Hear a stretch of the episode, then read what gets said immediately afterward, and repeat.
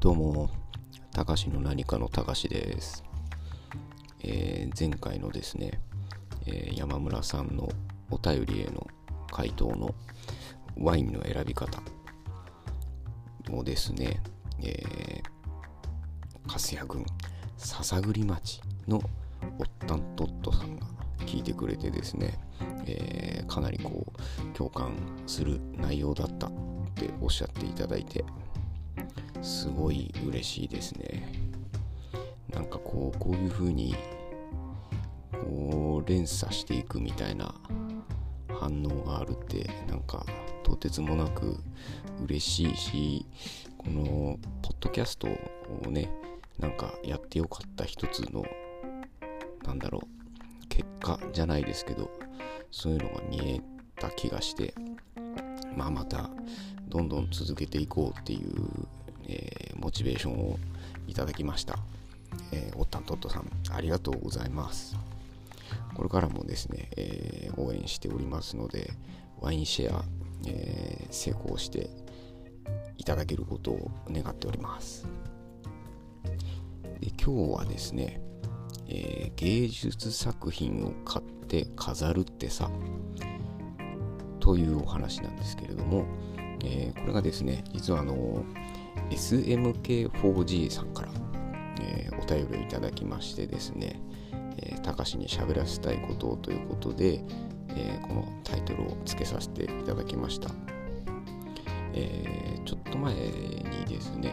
えーアルブレヒト・デューラーの、えープレイング・ハンズっていう作品のですね、えーアートプリントを買いました。でその話をですね、まあ、あのツイッターとかで、えー投稿してたらですねかなりあの皆さんに、え反応いただいていやすごい嬉しかったなと思ったところだったんですけれどもまあこうどういうことかなって言われてこう改めて考えてみました。えー、もともとはですね全然こうアートというかその芸術全般ですね。はこう全然わからなかったです。あの特に絵画であったりとか建物であったりとか、えーそうですね彫刻だったりとかっていうのが全然わからなくて。まあまあねもともと教養が高くないもんですから、まあ音楽はね昔からあの吹奏楽部でやってたのである程度こうクラシック曲の吹奏楽アレンジみたいなものは聞いてたので、まあ、その中のこう好みというのもまあちらほらあったりしたことはあります。でもやっぱりねこうなんだろうアート。アート？芸術作品。っていうのってこうまあ見るものであってこう自分でこう手に入れて、ー自分の家に飾ってっていう対象っていう認識があんまりなかったですね。まあなんだろうな。まあ浅はかなので、えー実利がないっていうふうにも思ってたかもしれませんしまあほぼほぼそういうのって大体あの高いんですよね。もちろん価値があるから高いんだと思うんですけれども、まあ、そういうところにですねその自分のお金を割くっていう気持ちがなかったっていう感じなのかなって、まあ、今ではそういうふうに思います。それがですね結構なんだろうここ23年ぐらいとかでこうだいぶ変わってきましてですね。で、えっと、初めて買ったのがですね、えマッドバニーって、えこうご存知の方多くないかもしれないんですけれども、えー群馬県出身のですね、えープロのスケータースケートボーダーであり、えープロスノーボーダーでもあり、えプロカメラマンでもあり、えその芸術作品というか、えアートワークをですねいろいろな形で出してる方がいるんですね。でその方の作品を初めて買ったんですよ。えー、当時でいくらぐらいだろう。5万円ぐらいかな、えー、A4 よりちょっと大きいぐらいの、えー、それはあのちゃんとしたキャンバスの作品なんですけれどもそれがこう初めて買った、えー、芸術作品かなと思っていますね。でなんかその その押しは押せる時に押せってなんかどっかで見たんですけどまあその当時僕がそう思ってたかどうかは別としてですね、えー、すごいああ本当そうよねって思ってしまいますね。やっぱそのなんだろう応援の形とかってまあいろいろあるとは思うんですけれどもやっぱり実際にその作品を買うっていうこと以上ってあんまりないのかなとは思ってて別にそのねこうお金払ったからいいとかそういう意味合いではなくてですねその人のことが好きその人が作るものが好きっていうのに、えー、一番こうなんだろうストレートに答えるのってその人が作ったものを買う。っていうことだなっていうふうには、えー、今は思ってますね。でですねこのマッドバニーなんですけど僕20年ぐらい追いかけてるというか、まあ、ずっとあの、まあ、作品だったりイベントだったりとかチェックしていてですね、えー、そうなんです20年ぐらい前ですね僕スノーボードを好きでやってたんですけれども、まあ、マットバニー、まあ、プロスノーボーダーで、えーと、ユタで撮影したりとか、えー、結構危ないところにも行ったりとかあとはホームがですね、えー、長野県の志賀高原なんですよ。なんかまたそのチョイスがなんかいいなっても思いましたしかなりそのやってる活動自体もそのスキー場の関係者の方々だったりとか地域の方々だったりとかとこう連携してっていうようなことを、えー、その頃からずっとやり続けてる。まあもっと前からなのかな。あの僕がやってた頃にはもうその、えーと、一応立ち入り禁止の区域が決められてるんですけど、まあ、そこに入っていいよというふうにその関係者の方からこう特別に許可をいただいてたっていう人たちだったのででやっぱりなんかそのなんだろうなちょっとこうパンクっぽいようなロックというかこの人自身も音楽もやるんですよ。でそのスタイルというかなんかあんまりねこう当時から言ってもあのトレンドとは全然こう真逆にあるような真逆ってまあ狙ってるわけじゃないとは思うんですけれどもずっとこう一貫してスタイルが変わらないというか作風も変わらないっていうようなところがですねすごくこう推しポイントだなと思っていてですね。で実際僕あの本人にも何回も会ったことはあるんですね。お話しさせていただいたりとか。すごくあの会って話してみるとめちゃくちゃ気さくで、えー、すごい面白い方なんですけれどもそんな方がですねそういうなんだろうアンチテーゼ的なものをずっと持ち続けてこれって俺は好きじゃないから俺は自分でこういうものを作るよみたいな。で俺は俺が好きなものしかやらないよみたいなスタンスで立ってるところがあってですね。やっぱ、ね、それって結構なんだろうな。やっぱあんまりマスには受けないんですよね。でこうかなりこうコアなファンばっかりがこうずっと、え、長くファンであり続けてるような方なので、まあ、それもそれとしてすごく、面白いですしで、ねこれねなんかこう実際こう見ていただいた方が早いのとあとはね音楽好きな方えっ、ー、と、樋口塾って僕が、えー、入ってるですね、え、グループがあるんですけれどもそこの方々はですねかなり音楽好きな方が多いのででフジロックフェスって、えー、ああるんですね。毎年毎年じゃないか。まあコロナの時とかはやってなかったと思うんですけどえー、そこのですね、えっ、ー、と、アートチームっていうのがあるんですよ。あのフジロックの舞台。舞台じゃないな、えー、苗場でやるんですけれどもそのスタステージ以外のところにこういろんなこう飾り付けをしたりだとかあの芸術芸術作品を飾ったりとかしてるんですけれどもその中でですね、えー、イギリスの、えー、アートチームっていうのがあったみたいなんですね。でそこにですね唯一日本人でイギリスのチームに入っている日本人。っていうことでそのマット・バニーがですねその会場の飾り付けだったりとかでまあもちろん自分のアート作品っていうのをですねあのそこで公開というかあのなんか長いんですよ通路が。通路というかあのステージとステージの間がすごい遠いのででその間移動する通路の辺りにですねその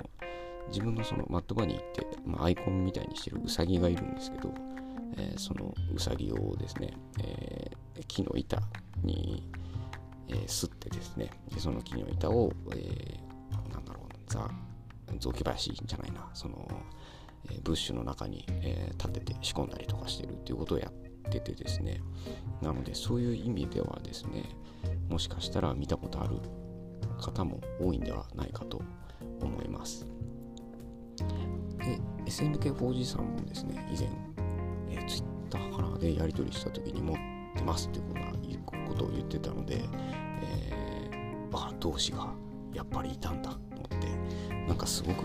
嬉しいんですよね。そのまあ多分僕も SNK4G さんも多分もう20年以上というか20年来ぐらいの、えー、ファンであり続けてると思いますのでなんかこうかなり僕としてはえー、シンパシーを感じました。ですね、まあ、でもおすすめです。でこの人の作品まあまあちょっとねエログロだったりその政治批判的なところもあったりはするんですけれども基本的にはそのポップなあの表現でそういうのを中に込めるっていうことが多いですね。なのでであとはその後々の目標としてはですね、えー、もっともっとでかいその人の作品を買って家に飾れたらなっていうような目標も立ててたりします。まああんまりそのなんだろう具体的に計画してるわけではないんですけどまあお金貯まったら買いてえなって思うぐらいのだからなんかねやっぱこう一回買うとねそうそのこの間のねそのクラファンの話とかともなんか似たような感覚で一回やっちゃえばなんかこうハードルが下がるようなというかまあもっともっと何か欲しいとか。でこうだんだんだんだんそういうのをこう調べるようにもなりますね。まあもっともっと詳しくなりたいですけれども僕も。なのででたまたまですねそのツイッターのえっと名画とか絵画を紹介するボットがあるんですけれども、まあ、ちょっとパッと目に留まったんでフォローしてたんですね。そしたらですねそのさっき言ったあのアルブレヒト・デューラーの「プレイング・ハンズ」えー「祈る手」っていう作品がですね流れてきてで実はこの「祈る手の」えー、て言ったんだろうそれをモチーフにしたタトゥーが、えー、結構多いんですよ。結構多いというかそのアメ車文化とかなのかな？に多いような気がしていて。であのドラッグレースの、えー、スタッフをやってたりとかするもんですから、えー、アメ車に乗ってる方とかまあよくよく、えー、会うんですね。で結構まあカジュアルに皆さん、えー、タトゥーを入れてらっしゃるのでで夏場になればねあのもうみんな、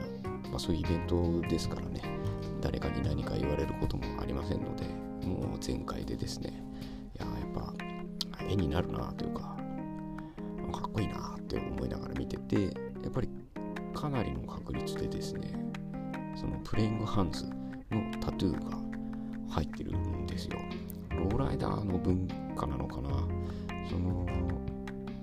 もともとはその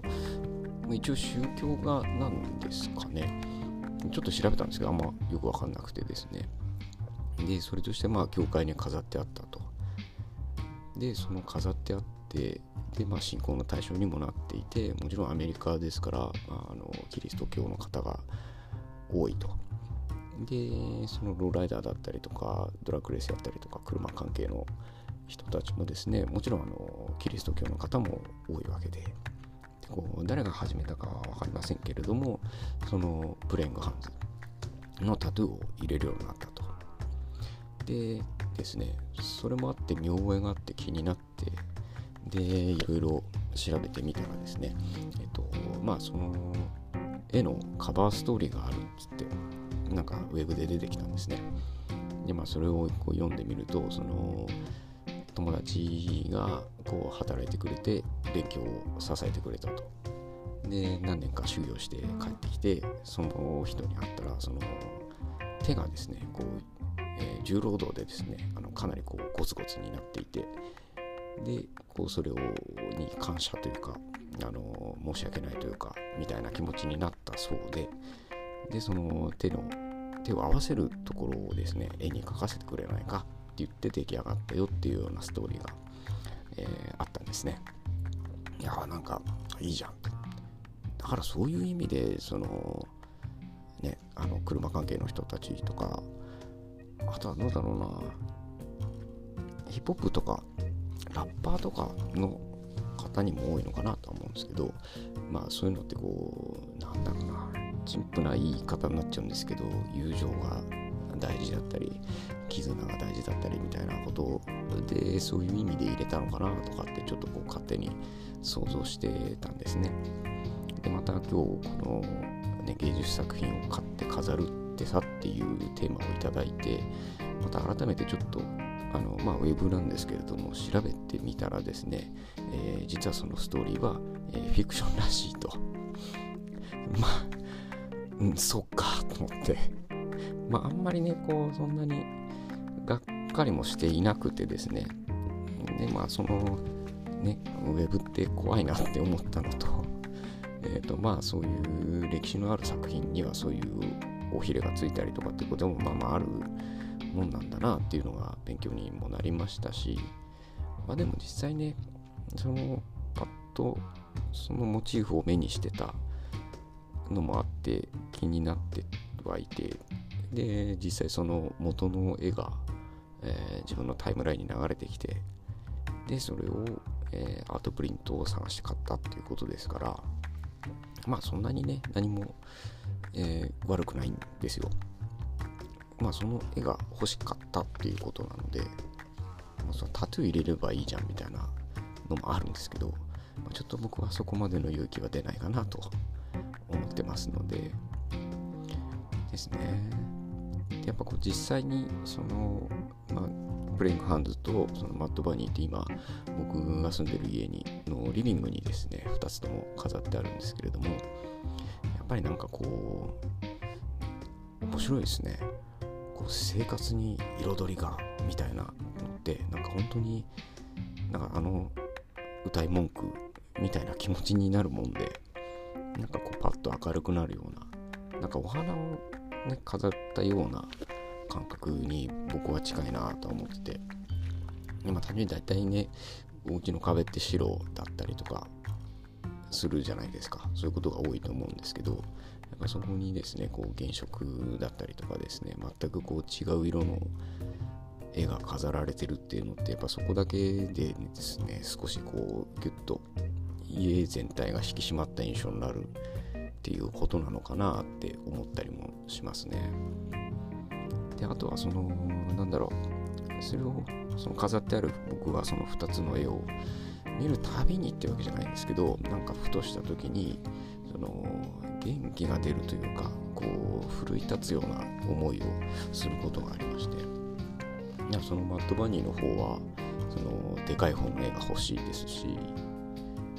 っていうのをこうやっぱ思い出すんですね。だからなんだろうなそのよくある、えー、必勝とか絶対合格とかって書いたですね紙を、えー、勉強してる人がですね部屋に貼ってあるのと、まあ、同じような効果なのかなってちょっと思ってますね。なのでこうまあねでもやっぱ実際、まあ、これもお金がかかることなのでおすすめしますとかっていうこともないんですけどね。あとはねそのなんだろう器とかも同じような感じですよね。あのマグカップだったりスプーンだったりフォークだったりあとはその木の皿だったりとかっていうこともあるんですけどやっぱああいうのってその目の保養でもあるなと思ってなんかお気に入りのものを買って、えー、使ってとか買って飾ってとかっていうのってなんかすごくいいんですよね。まあそれだけでも少しこう心がウキウキするようなってことあると思うんですよ。これ聞いてくださってる方はみんな大体そういうなんだろうスタンス持ってるとは思うんですね。なのでまあなんかこういうのもおすすめだよとかっていうのもあったら是非教えていただけると嬉しいですし。そうですね。なんかそういうのはかなり大事だと思うようになりました。本当にねわからないからといって避けるべきではないっていうことも学んだなとは思いますね。なのでこれからもまあなんかまたこうあったら欲しいな。今ねあのプライヒストさんってあの先日一緒に、えー、食事というか飲みに同席させていただいた方のスパイスミルがね欲しいんですよ。ちょっとねいいお値段なのでだいぶ、え、もじもじしちゃうんですけど。まあいつかいつかというかまあでもね押しは押せる時にですからなるべく早い方がいいなと思ってるんですけれども、まあ、手に入れたいなというふうにも思っております。では SMF4G さん、えー、お便りありがとうございました、えー、それでは今日はこの辺にしようと思います。それじゃあバイバーイ。